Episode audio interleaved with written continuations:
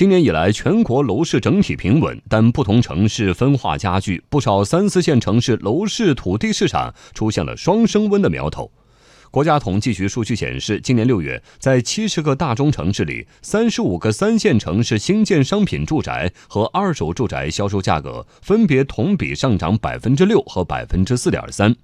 与此同时，随着金融去杠杆取得阶段性成果，对于货币宽松的预期也有可能成为房价抬头的推手。七月三十一号，中共中央政治局会议举行，其中特别提到要坚决遏制房价上涨。从去年三月政府工作报告中提出的遏制房价过快上涨，到这次的坚决遏制房价上涨，几字之差到底有什么深意？对此，中国社会科学院金融研究所房地产研究中心主任尹中立认为，这是一种预期管理的措施，给市场的感觉就是调控的力度实际上是在加码的。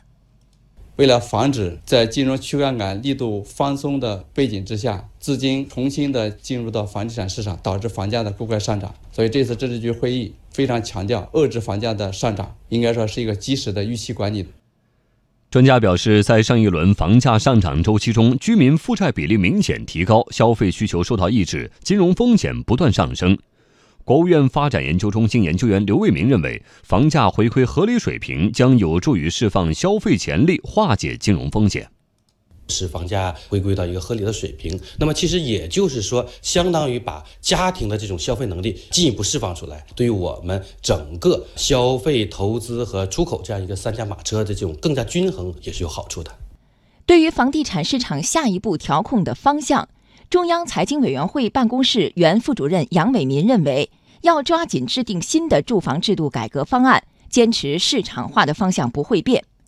这次中央下决心要解决房地产问题，还是要落实房地产市场多主体供给、多渠道保障、租购并举的住房制度。